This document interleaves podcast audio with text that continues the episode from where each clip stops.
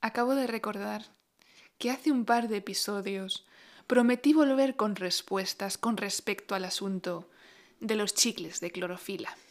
¿Tienen esos chicles realmente clorofila? ¿Es la clorofila verdaderamente un sabor? Debo reconocer que mi investigación no ha sido tan fructífera como me hubiese gustado.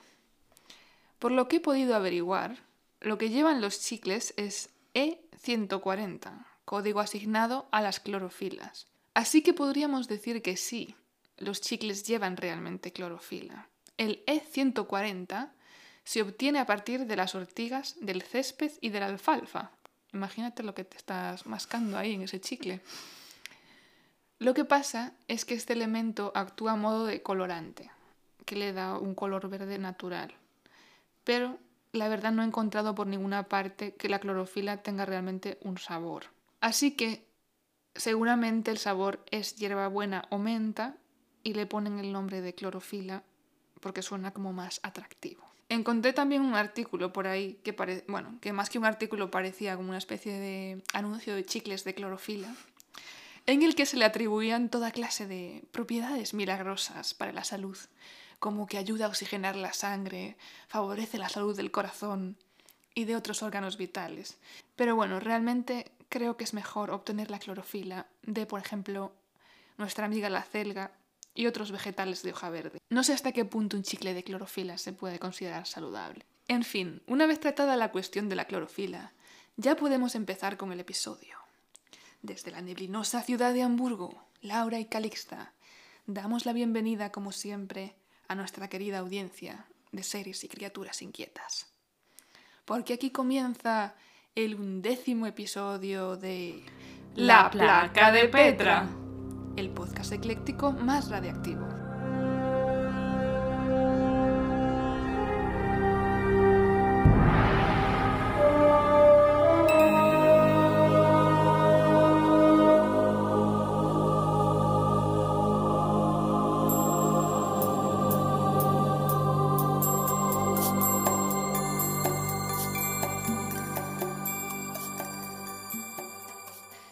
Cuéntanos, Laura, ¿Con qué temas fascinantes vamos a sorprender e inspirar a nuestra querida audiencia en el día de hoy?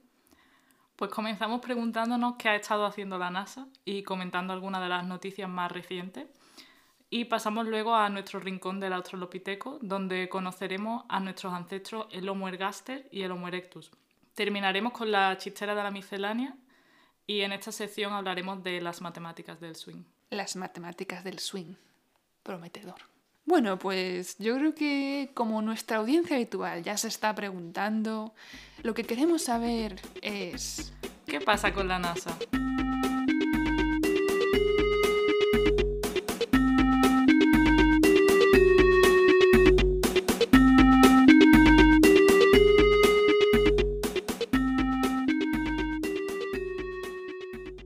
Primero voy a empezar hablando de un par de imágenes nuevas que están circulando por supuesto, algunas de estas imágenes son del telescopio James Webb. Y bueno, la verdad es que son muy bonitas, podéis ir a verlas. Eh, y estas imágenes, bueno, eh, cumplen uno de los objetivos del telescopio que ya explicamos en otro episodio y están sirviendo para entender la formación de estrellas. Bueno, otra imagen que hemos visto ha sido la que nos dejó el rover de Marte el 2 de febrero, en la que se veían unos rayos de sol durante el atardecer en Marte. Bueno, yo vi la foto y la verdad que a primera vista no me dice mucho, no, suena, no es tan impresionante como, como suena, pero de esta imagen sí que se pueden sacar algunas conclusiones. En ellas aparecen nubes, que bueno, ¿de qué están hechas las nubes? Nubes. ¿A qué huelen las nubes? Decía aquel anuncio que ha quedado en la memoria, memoria colectiva. Bueno, estas nubes en Marte no hay ciclo del agua, Así que de acuerdo con la altura a la que se estima que están estas nubes de la foto, que son unos 60 kilómetros, se cree que estas nubes podrían estar hechas de hielo seco, es decir, hielo de dióxido de carbono. Además de las imágenes se puede sacar información sobre el tiempo en Marte, por ejemplo sobre la temperatura y los vientos, pero también sobre la composición de su atmósfera. O sea, yo jamás me hubiera imaginado esto cuando vi la foto, que se podía sacar tanta información de aquí. ¿Pero de la foto? Sí, de una serie de, de fotos. Y bueno, estas no son las primeras imágenes de nubes en Marte, pero sí son las primeras imágenes a color. Y bueno, más que las fotos de estos rayos de sol entre las nubes, a mí me gustaron las fotos de unas nubes que se tomaron un poco antes, el día 27 de enero, que tienen una forma así como de pluma, pero que además presentan como unos colores muy bonitos, debido a un fenómeno que se llama iridiscencia, que bueno, es básicamente el mismo fenómeno por el cual se ven colores en, en las pompas de jabón o en los DVD. Bueno, sigo con la última imagen, la que nos trae la misión Juno o Juno, cuyo objetivo es el estudio de Júpiter. Si queréis que hablemos de esta misión y de los planetas gaseosos en los siguientes episodios, nos lo podéis dejar en comentarios. Pero hoy solo quería mencionar que esta misión nos ha dejado imágenes de una de las lunas de Júpiter que se llama Europa. Los científicos creen que esta luna puede albergar vida debajo de su superficie, pero bueno, está por ver, claro. Suena un poco extraño que pueda haber vida debajo de la superficie de una luna en Júpiter. Bueno, vida, tampoco nos estemos imaginando ahí como hombrecillos verdes debajo de la Una superficie. civilización subterránea. ya, otra teoría de la conspiración. Bueno, me quedan todavía dos noticias. La primera es el reciente lanzamiento, el 2 de marzo, de la NASA y SpaceX, de un cohete que llevó a la Estación Espacial Internacional a la Crew 6 o Tripulación 6, que bueno, son cuatro integrantes que se unieron allí a sus compañeros en la Estación Espacial Internacional. Y bueno, la última noticia Atención, la voz del sur dice, adiós a los ovnis. La NASA pasa a llamarlos FANI, fenómenos anómalos no identificados. FANI. FANI. Bueno, pero FANI, claro, lo primero que pensé es como, FANI suena como a gracioso, ¿no? pero, pero en realidad eh, estos serían como las siglas en inglés, eh, o sea, en español. Entonces en inglés tiene que ser algo diferente. Y lo he buscado. Y en inglés, bueno, en inglés OVNI es eh, UFO, UFO. Y esto lo han cambiado a Unidentified Aerial Phenomena, UAP. Pero ¿para qué lo cambian para, con un nombre que es peor? Bueno, espera. esto parece... Bueno, para empezar parece que los anómalos en la traducción nos lo hemos inventado, ¿no? Porque, porque yo aquí en UAP no hay anómalos por ningún lado. Ah, es de Aerial. Y bueno, el, motivo por el que lo han cambiado es porque el concepto de ovni o de UFO en inglés está asociado con mucha teoría de la conspiración. Entonces, como querían separarse un poco de eso, como acuñar un término un poco más científico. Y yo pensé, bueno, tampoco habrá tantas teorías de la conspiración, ¿no? Pero bueno, en este artículo al menos. ¿Con ovnis? Sí. Bueno, debe haber a barrer. Sí, en este artículo dicen que se calcula que un tercio de la población, no solamente de Estados Unidos, sino de cualquier país como Gran Bretaña o España, al menos un tercio de la población cree en alguna conspiración relacionada con los ovnis. O sea, un tercio de la población me parece muchísimo. Bueno, a lo mejor estoy dentro de ese tercio de la población. a ver, yo la única así que conozco es como la de que los extraterrestres eh, ayudaron a construir las pirámides, ¿no? O...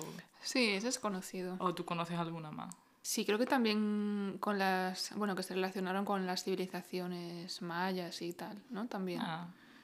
O los aztecas era. Bueno, no sé, como civilizaciones antiguas. Bueno, el caso es que estuvieron y ya no están, qué casualidad.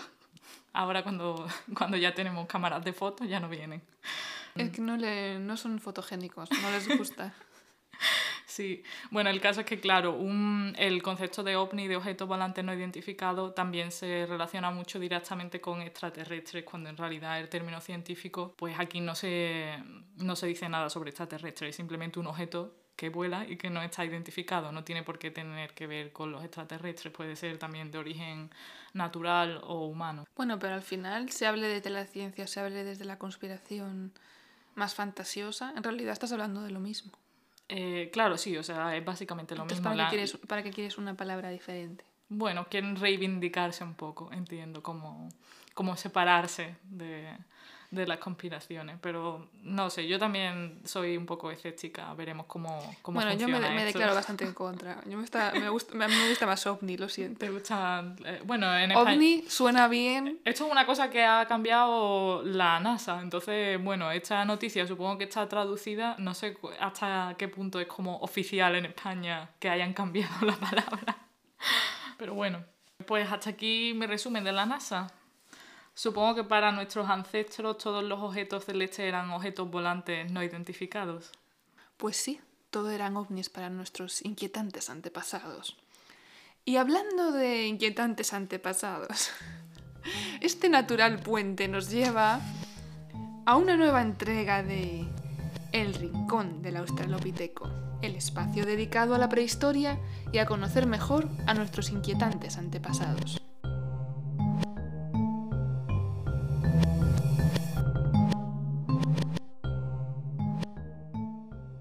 Ha llegado el momento de continuar con este paseo emocionante a través de nuestro linaje. Un camino fascinante en el que gracias a los huesecillos y herramientas prehistóricas descubriremos más sobre el pasado del Homo sapiens y las especies que le precedieron.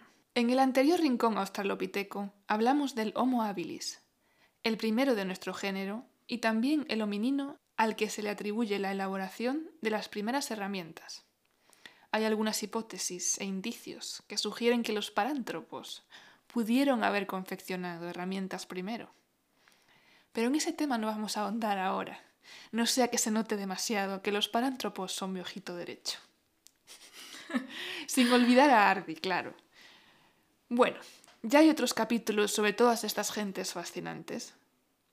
Pero ahora es el momento de concentrarnos en los inquietantes antepasados que protagonizan la sección de hoy, Homo ergaster y Homo erectus. Quizás nuestra querida audiencia se esté preguntando por qué en esta ocasión tenemos dos protagonistas en vez de uno. El motivo es que nos hallamos ante una nueva discrepancia taxonómica de paleontólogos.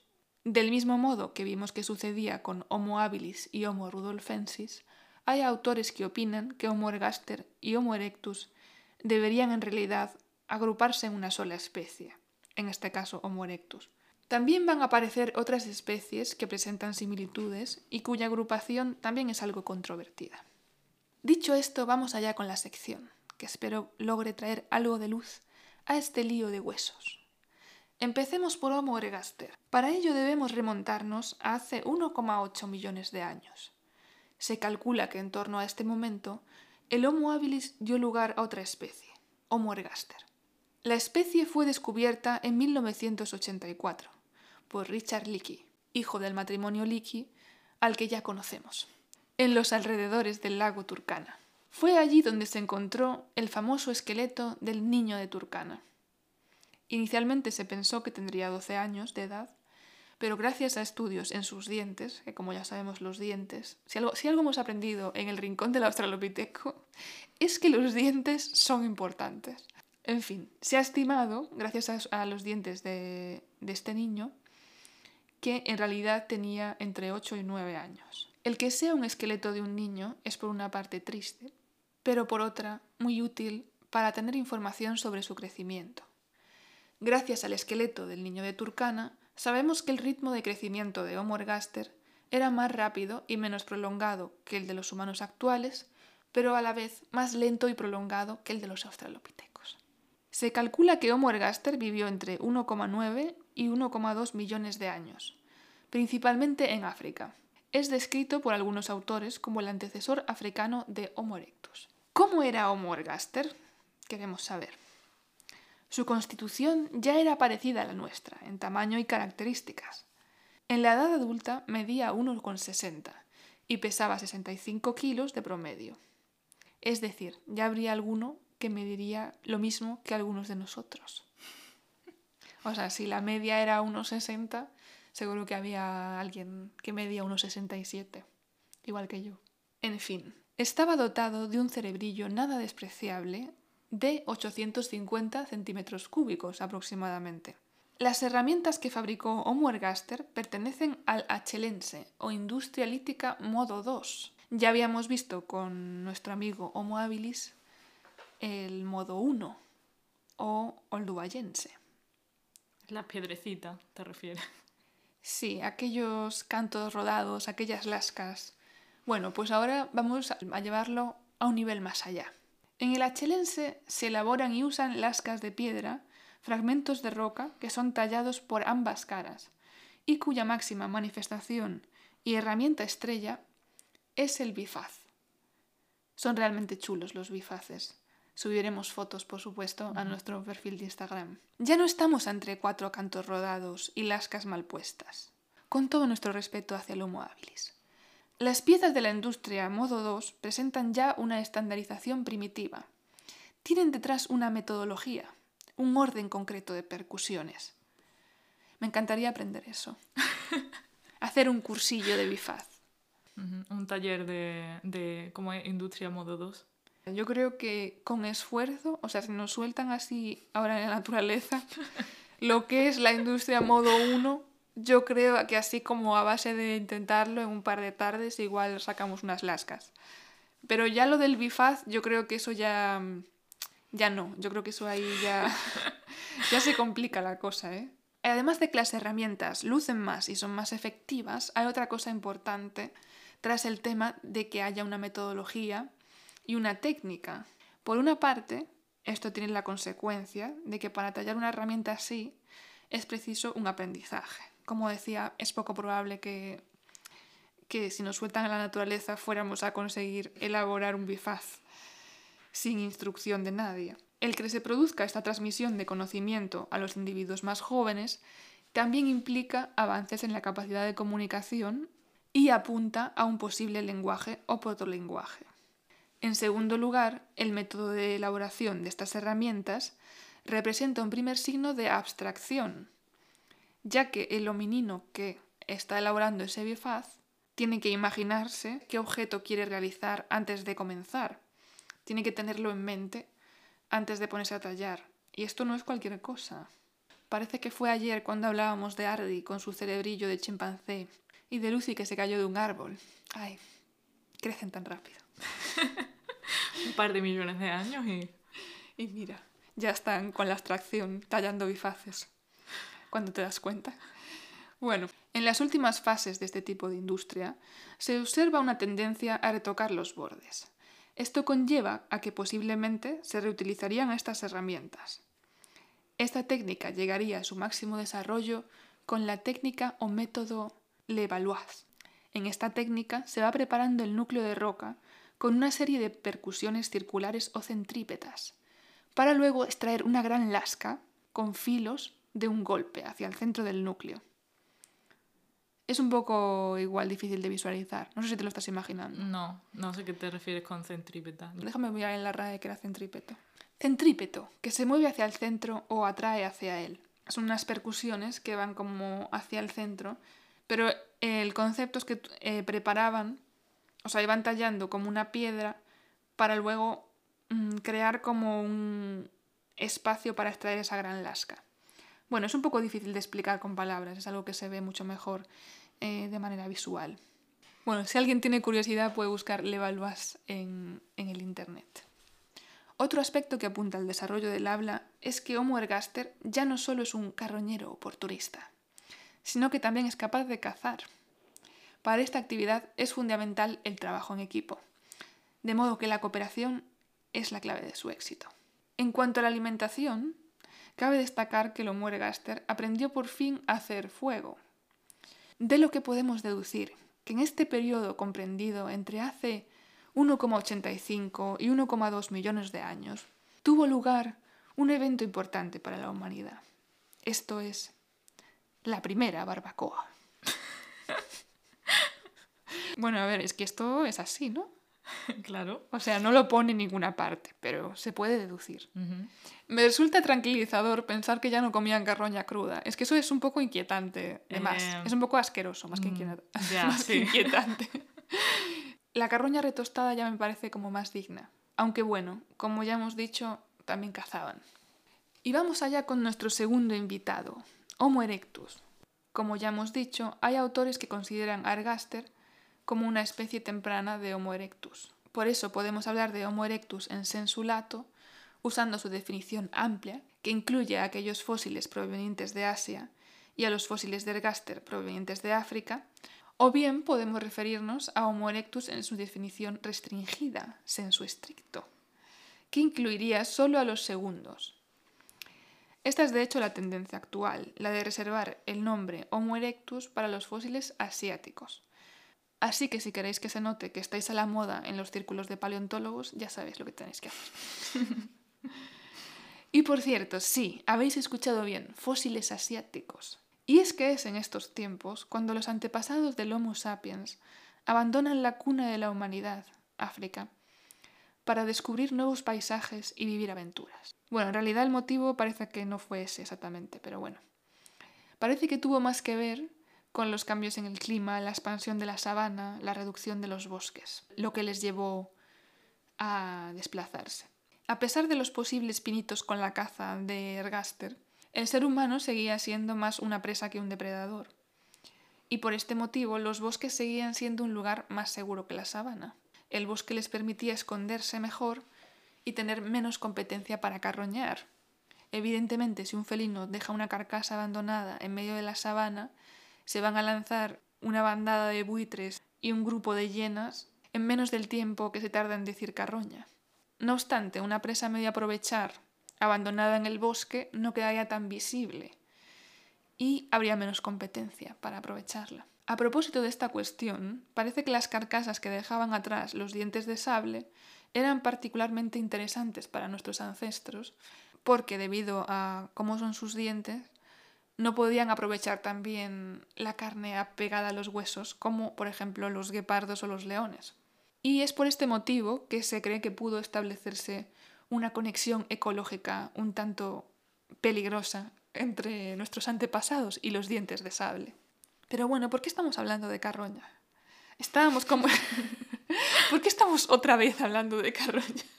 Estábamos con el Homo erectus y con la gran excursión que le llevó hasta Asia. Yo siempre me acuerdo del Homo erectus con la regla memotécnica de que el Homo erectus fue el que se levantó y se fue. bueno, es efectiva, aunque en realidad para que esta afirmación funcione al 100%, habría que hablar de Homo erectus en sensolato, ya que se estima que la primera salida de África fue realizada por Homo erectus hace 1,85 millones de años. Esto lo atestiguan fósiles encontrados en Dmanisi, Georgia, de los que ya hablamos. Bueno, con respecto a los individuos encontrados allí, realmente no hay consenso sobre a qué especie pertenecen y por ahora se les ha puesto Homo georgicus. Pero vamos, que son la misma gente, o sea, un poco la, bueno, la misma gente. Bueno, ya me entendéis.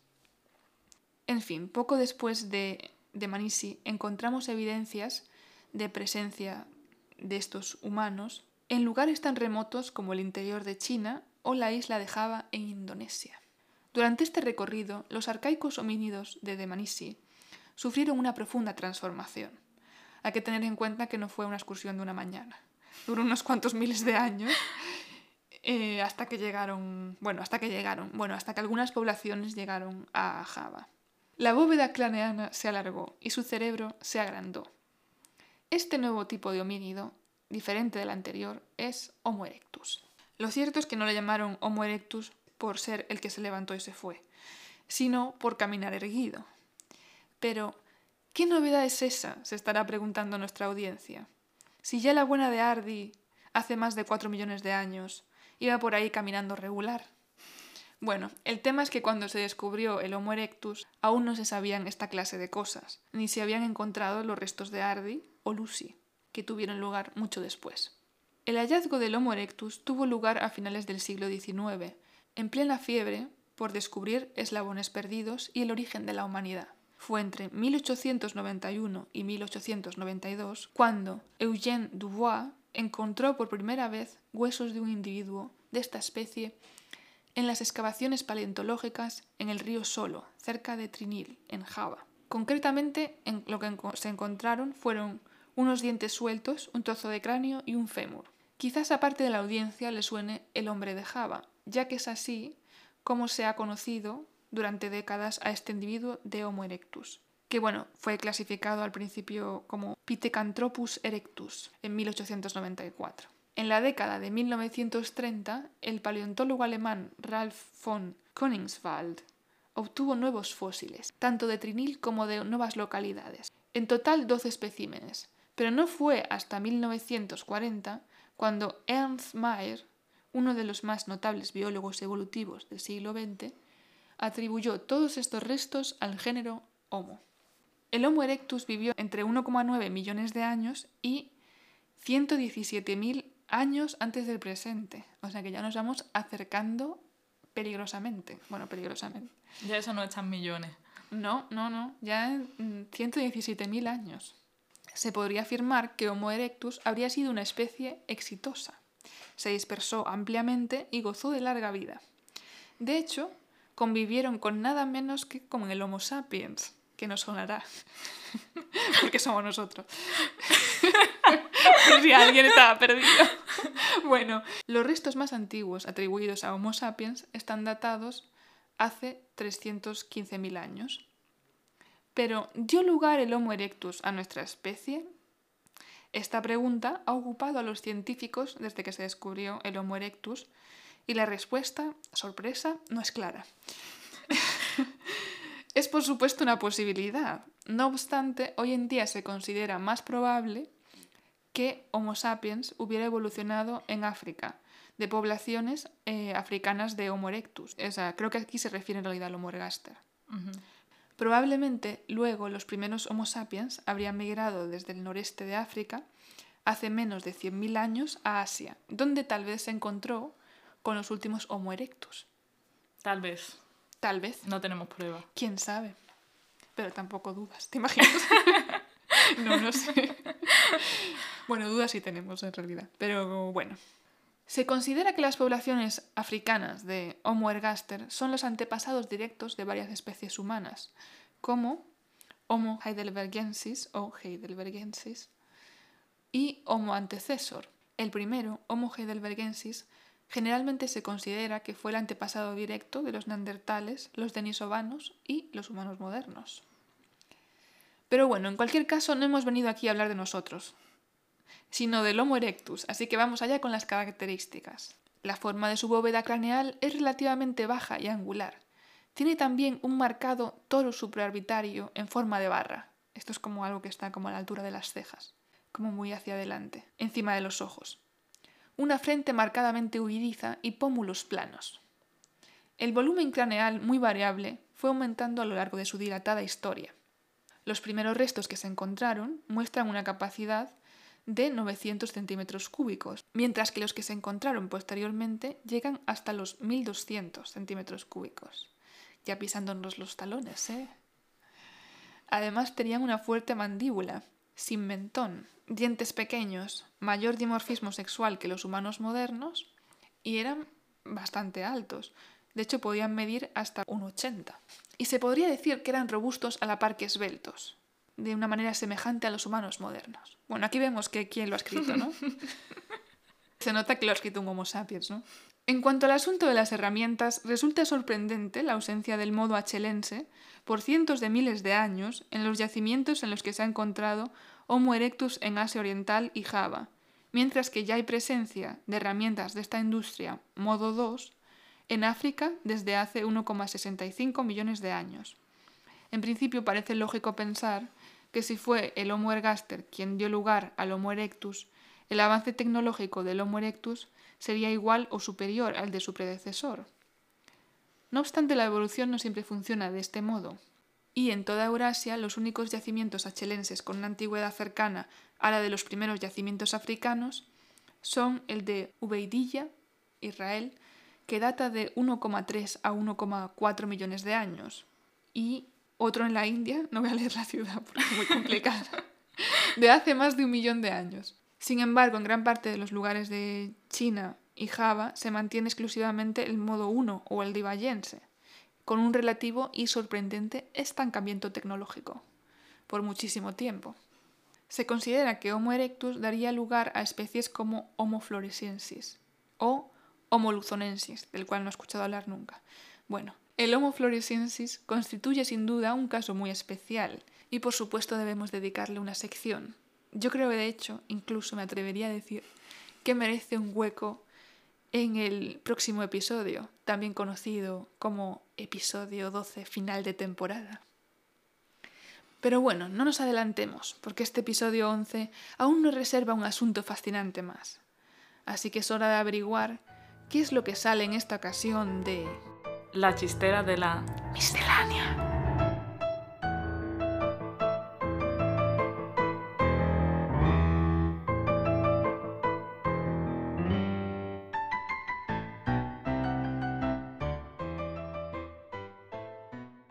Bueno, pues en este caso hemos sacado de la chistera las matemáticas del swing.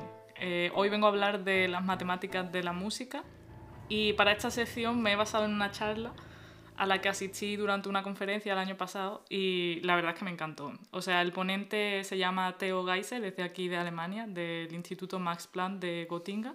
¿Cómo se llama otra vez? Theo Geisel. Geisel, vale. Bueno, y aparte de ser músico y aficionado al jazz, Theo es físico teórico y estudia fenómenos de sincronización. En este caso, cómo se sincronizan los músicos. Y bueno, en concreto en esta charla estuvimos viendo el concepto del swing, cómo se entiende en la música jazz. Y bueno, a ver, yo sé que, que hoy en día escuchar jazz a lo mejor no es lo que está más en la onda, pero al final todos conocemos muchos clásicos y este género ha tenido una gran influencia en otros géneros como el blues o el rock modernos. Bueno, pues el jazz nace a principios del siglo XX, aunque no es hasta la década de los años 20 cuando empieza a popularizarse y se le empieza a conocer con este nombre. Y bueno, al igual que el blues y el rock, el jazz nace del pueblo afroamericano, pero veremos que tienen algunas características que lo diferencian. El jazz, como estos géneros, incorpora elementos de la música de África Occidental y un rasgo importante de esta música es que se prioriza la experiencia musical personal de cada músico por encima de la armonía general. O sea, si piensas, por ejemplo, en la música clásica, todo tiene que estar como muy sincronizado para crear mm. como una armonía conjunta, ¿no? Y en el jazz esto no pasa tanto, esto pasa a un segundo plano y se le da la oportunidad a cada músico de improvisar y de expresarse más libremente. Incorporan además este elemento de la llamada respuesta donde parece que los instrumentos como que hablan entre sí, ¿no? Como que puedes mm. apelar a otros músicos. Y bueno, esto de la improvisación además es muy importante porque hace que cada interpretación de una canción sea diferente y única y por lo tanto especial de alguna manera. Y es aquí entre esta interpretación arbitraria y estos ritmos donde reside el concepto del swing.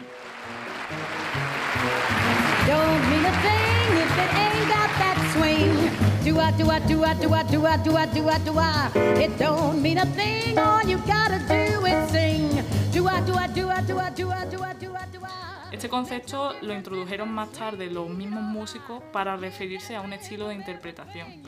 Pero bueno, eh, ¿a qué se refieren exactamente? Esto es un poco difuso y entre los músicos tampoco parece que haya un concepto de lo que es exactamente este estilo. El swing se, asocia como con un sentimiento que, que, se transmite en la música y se ha descrito como un ímpetu rítmico intangible en esta música jazz como un acento en los segundos y en los cuartos pulsos del ritmo, pero bueno, muchos artistas y musicólogos afirman que el concepto va más allá y que no solamente es una cuestión de ritmo, sino que es algo que realmente no se puede expresar en ninguna notación musical, aunque ahora veremos si esto es tan así, ¿no? Y bueno, aunque no hay una definición, como hemos dicho, sí que existen algunas características en la forma de interpretar la música. El jazz tiene como un ritmo muy particular que lo diferencia con otros tipos de música. Y este ritmo particular se expresa a partir de lo que se conoce como el swing ratio, que se refiere a la duración de ciertas notas con respecto a otras. Eh, ahora veremos un ejemplo. Lo que ocurre es que en lugar de respetar los tiempos de cada nota, como lo veríamos escrito en una partitura, en el jazz vamos a tener que algunas notas van a ser como más largas de lo que se supone y otras van a ser un poco más cortas, de forma que al final estamos respetando como la duración total, ¿no? El tiempo. Y esta duración relativa de las notas es lo que se puede, lo que se puede expresar utilizando este swing ratio. Bueno, primero vamos a escuchar un trocito de una canción con el swing ratio a 1, que, o sea, es decir, respetando la partitura, ¿no?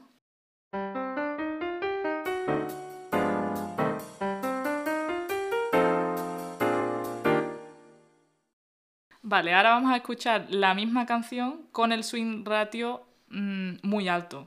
es un caso un poco exagerado, pero es para entender eh, bien qué es este swing ratio.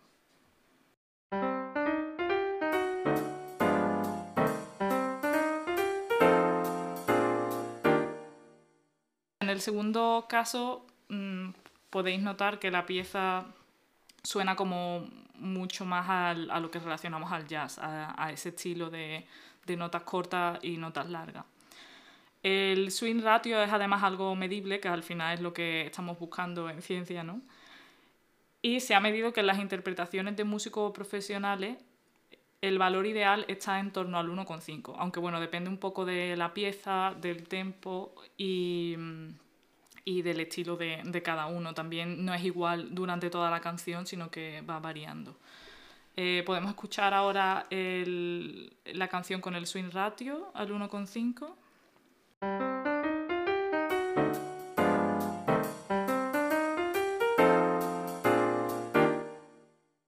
Claro, pero si ya tienen pensado hacer la duración diferente de las notas, ¿por qué no escriben directamente cómo lo van a hacer? O sea, Eh. ¿por qué lo escriben de una manera y luego lo leen de otra? Bueno, yo creo que es un poco por cómo nace el jazz, ¿no? Que probablemente muchas de estas personas ni siquiera sabían a lo mejor leer una partitura o si sabían directamente consideraban que era como un estilo. Entonces, no sé si hoy en día hay alguna forma de, de indicar este swing ratio en una notación musical. Pero bueno, en principio entiendo que nació como, como eso, como un estilo, una forma de, de tocar esta música. Bueno, a mí esta última en concreto, al, el- al ratio 1,5, me parece que suena como más, más natural ¿no? y más vivo también.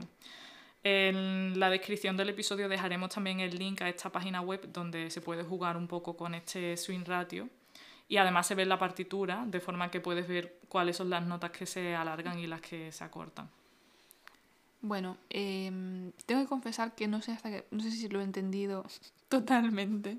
Vamos a ver, hay una canción escrita en una partitura con sus corcheas, sus negras, sus blancas, sus eh, no me acuerdo cómo se llamaba el otro, redondas. Y entonces, ¿qué pasa? Que lo, lo pueden leer de manera más libre. O sea, en vez de seguir la duración de esas notas, pueden interpretarlo de manera más libre, con tal de que al final el compás dure lo mismo. Eh, sí, bueno, no ocurre con todas las notas, con todos los tipos de notas. Eh, o sea, este ejemplo evidentemente es ilustrativo, es para, para que lo veas, entonces está optimizado con este tipo de nota, pero no ocurre con todas. Es sobre todo con las dobles corcheas, espero que se diga así, como las corcheas que van como dos juntas. Eh, creo que lo puedes ver aquí en la imagen. Y entonces eh, la primera nota de este conjunto es la que es más corta y la segunda es la Ah, que se alarga. Vale, vale. Claro, entonces Pero el dependiendo- resto, el resto no, no varían. Por ejemplo, El- la- luego la blanca esta que viene aquí se lee igual. Claro, el resto entiendo que, que se queda más o menos igual. A ver, esto es una cosa que entiendo que se hace con la práctica. Tampoco es que lo hagan como intencionadamente, de voy a leer esto de tal manera con el ratio a tal número, sino que lo hacen un poco por intuición. Mm.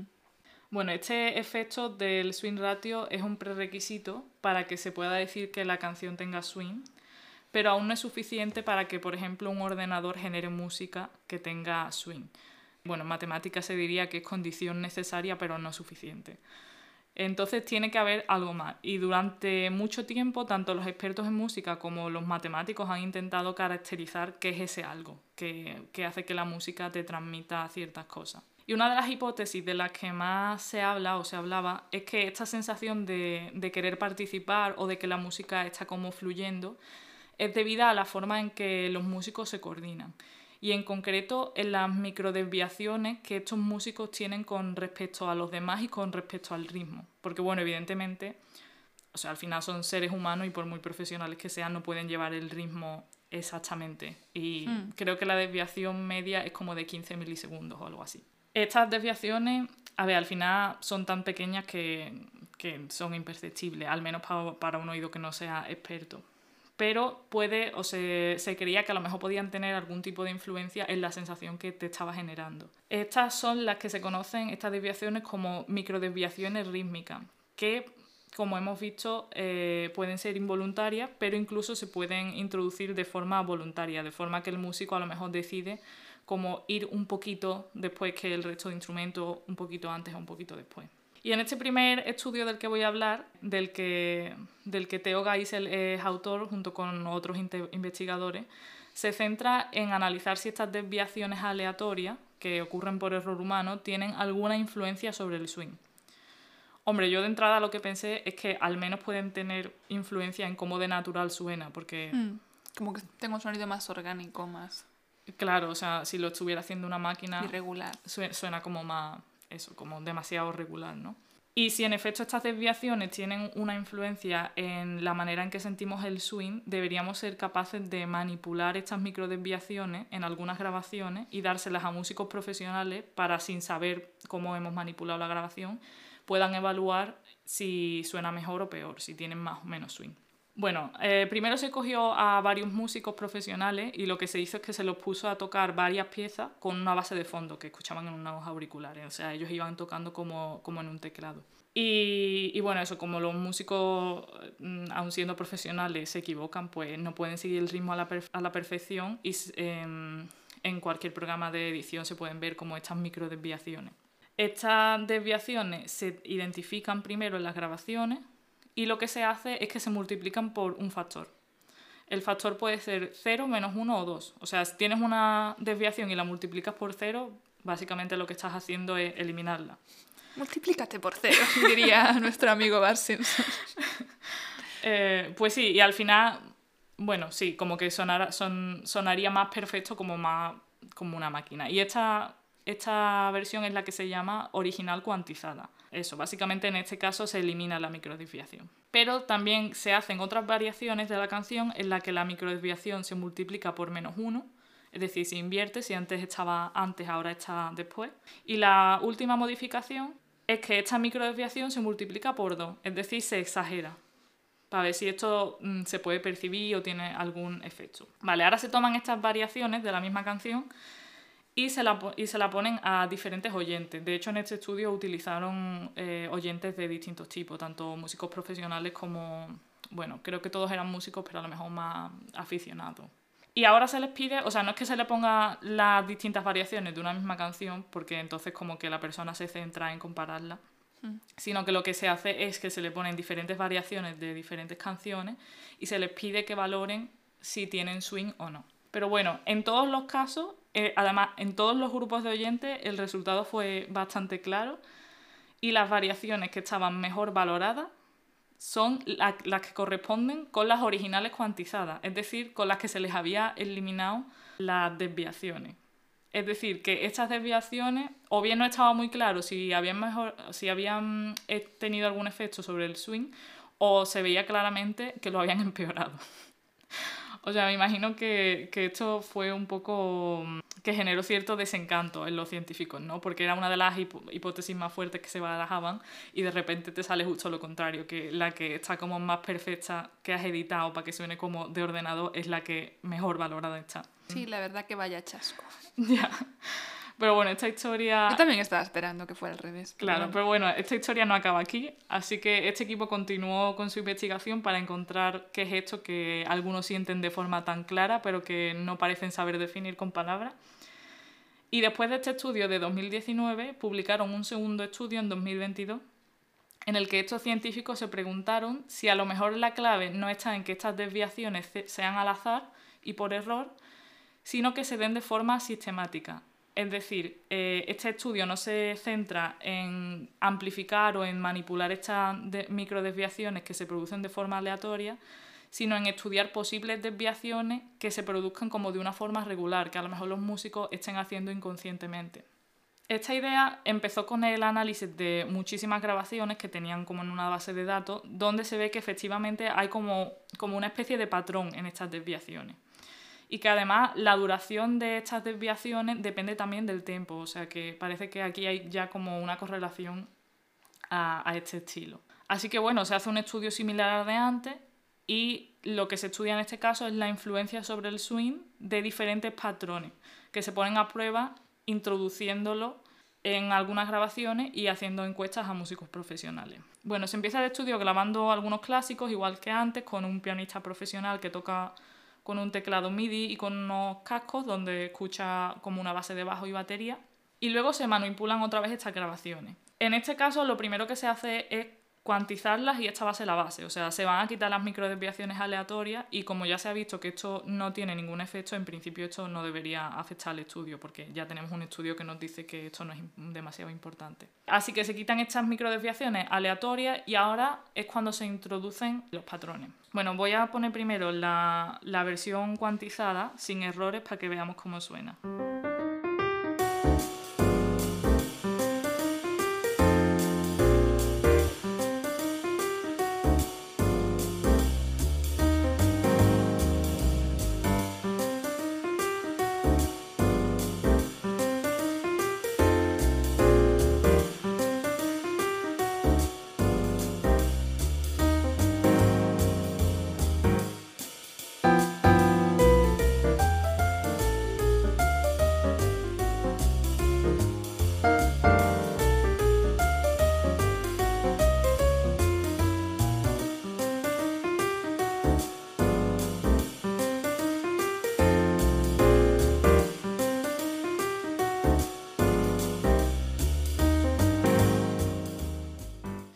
Me alegra ver que no es el tipo de jazz que me da ansiedad. que jazz te da ansiedad. No lo sé, pero no es un género que escuche mucho por ese motivo. Bueno, a mí el jazz sí que me gusta, pero es verdad que el jazz tipo música de ascensor me parece como muy aburrido. Bueno, pues sobre esta versión se van a hacer dos modificaciones diferentes. Una de ellas, eh, la primera, es un poco más fácil de entender y consiste en simplemente desalinear un poquito la base con respecto al pianista. Es decir, introducir en la grabación un retraso del orden de decenas de milisegundos entre estas dos pistas.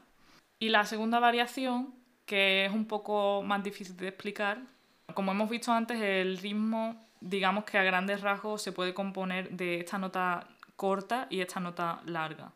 Lo que se hace en esta segunda variación, simplificando un poco, es se deja una de las dos notas alineadas, la nota corta, en la pista, y se introduce un retraso en la segunda, en la nota larga. Y bueno, eh, antes de ver el resultado del estudio, voy a poner las dos canciones a ver cuál, cuál, pensáis que es la buena, cuál pensáis que ganó el estudio. Me interesa porque tengo que decir que yo no lo acerté. O sea, yo, las yo tengo, que, tengo que decir cuál, cuál, me suena mejor, ¿no? Sí, o sea, yo las. Bueno, ¿cuál te genera más swing? Como más sensación de querer participar, más fluidez. Yo primero escuché las versiones sin etiqueta y la verdad que la que, la que mejor me sonó fue la original, eh, que ya la hemos escuchado. Ahora voy a poner las otras dos y a ver qué pensamos. Voy con la, con la primera.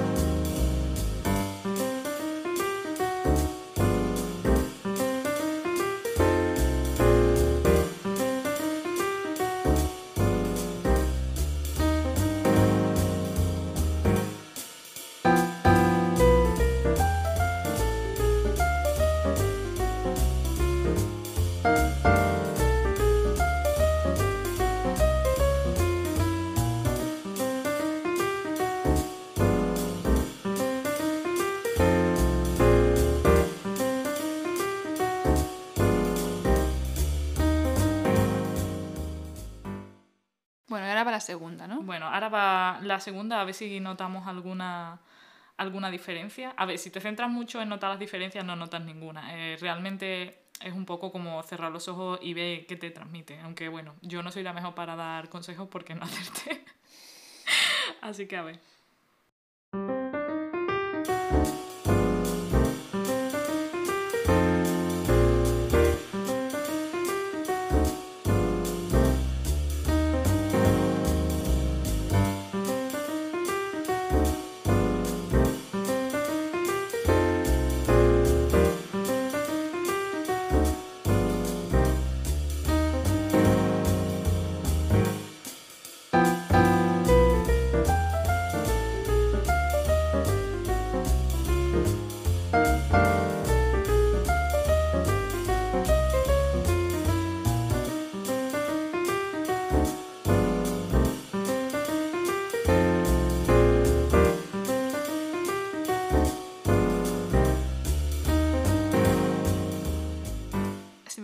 La misma, yo me lo creo. ¿eh? Tampoco es que tenga mucho oído. Eh, a ver, claro, es que sí es muy difícil y esta no es la Así a bote pronto, yo diría que la primera me resulta más... me invita más a participar. Bueno, pues acertado porque la primera versión eh, se corresponde a, a, la segunda versión que he explicado donde solo se retrasa una de las dos notas y esta fue de hecho la que salió en el estudio, que era como el patrón que más swing generaba, ¿no? O que estaba mejor valorada. Eh, y de hecho este fue el patrón que se encontró también cuando se, cuando se estudió esta base de datos. Claro, evidentemente si te centras en encontrar estas microdesviaciones es imposible, o sea, yo creo que ni el oído humano es capaz de, de distinguirlo, al menos eso, al menos como, como la gente inexperta. Me quedo más tranquila. Bueno, y celebro haber aceptado, que sea un poco de suerte seguramente, pero... Bueno, al final es una, es una sensación que genera, ¿no? Entonces no creo que sea, que sea tampoco tanta, tanta suerte, es, ver qué te transmite cada cosa. Pero bueno, eso, de acuerdo con el estudio, la versión con más swing es la versión que hemos escuchado en primer lugar Y bueno, en el estudio principal, bueno, en el paper principal, el grupo de oyentes que se muestra, de hecho, son los músicos profesionales. Entonces, claro, aquí la estadística es muy clara, como que la diferencia es muy grande entre la valoración de unas pistas y otras. Cuando ya te vas a gente más amateur o gente que no está tanto en el mundo del jazz, la diferencia entre estas tres valoraciones no, no era tan clara. Pero bueno, a mí aún así este resultado me parece bastante increíble porque significa que aún no siendo conscientes de este patrón como tan específico, los músicos de jazz son de alguna forma capaces de aprenderlo e identificarlo sin saber muy bien, muy bien cómo, ya, solo sabiendo lo que, lo que les genera, pero además sabiendo cómo generarlo ellos en otras personas. Algunos describen este swing como una especie de fricción entre los instrumentos que te invita a participar en la música y que te transmite esta sensación de fluidez. Y otro aspecto que me parece sorprendente eh, es que seamos capaces de verdad, aunque sea solamente por una sensación, de notar esta diferencia tan sutil que es en el orden de las decenas de milésimas de segundo. Y bueno, aunque parece que es un componente muy importante para el swing y creo que este estudio es bastante importante en este ámbito, tampoco es el único componente y las grabaciones que hemos puesto pues son grabaciones de, de laboratorio, digamos, ¿no? Pero bueno, eh, aparte de esta desincronización sincronizada y este swing ratio, hay que tener en cuenta que en una actuación, sobre todo en una actuación en directo, hay varios músicos que interaccionan entre sí, que se responden unos a otros y evidentemente esto también contribuye a, las sensaciones que tú estés teniendo. Y bueno, espero no haber dicho ninguna burrada en términos musicales. Esto es lo que pasa básicamente con la física y las matemáticas, que se quieren meter en todo. Así que, que ya está. Hasta aquí el episodio 11 de La placa de Petra. Muchas gracias por escucharnos y esperamos que os haya gustado. Para apoyar a la placa, ya sabéis que podéis darle al corazoncito en iVoox, 5 estrellas en Spotify y esas cosas. También podéis suscribiros, aunque voy a dar por supuesto que estáis suscritos. Y también podéis seguir a nuestro flamante perfil de Instagram. Por cierto, que últimamente nos está empezando a seguir un nivel de audiencia, que es que yo entro en los perfiles y veo de repente investigadora en biología, técnico en laboratorio superior de biomedicina. En fin, me resulta un poco intimidante este nivel. La presión. El nivel científico de nuestra audiencia, amigos. Bueno, al menos de los seguidores en Instagram. Ya, por eso hoy hablé de música, porque no. Hay menos presión. Bueno, pero tú eres científica, Laura, ti no te debería intimidar tanto. Pero imagínate, imagínate esas personas escuchando, eh, no sé, las tortugas de caparazón blando o algo así. En plan, ya, ya. O la revolución de los paraguas. Bueno. Em, en fin, aquí tengo apuntado crear expectación para el próximo episodio. y no me dio tiempo a desarrollar. Podríamos decir muchas cosas sobre el siguiente episodio. La verdad es que está todo en el aire, lo que será el próximo episodio, episodio 12, final de temporada. Pero bueno, ya hemos adelantado que Homo floresiensis y todo lo que conlleva, porque eso, bueno, es interesante cómo evolucionó esa especie, porque es un caso especial. Y aparte es temática floreada, celebración, como que encaja. Pero bueno, habrá más sorpresas que pensaremos y con las que esperamos sorprenderos. Y nada más. Nos vemos en dos semanas. Adiós. Chao. Hasta luego, cocodrilo. es que ya no me quedo tranquila si no lo digo. Bueno, en fin. Cuidaos, chao.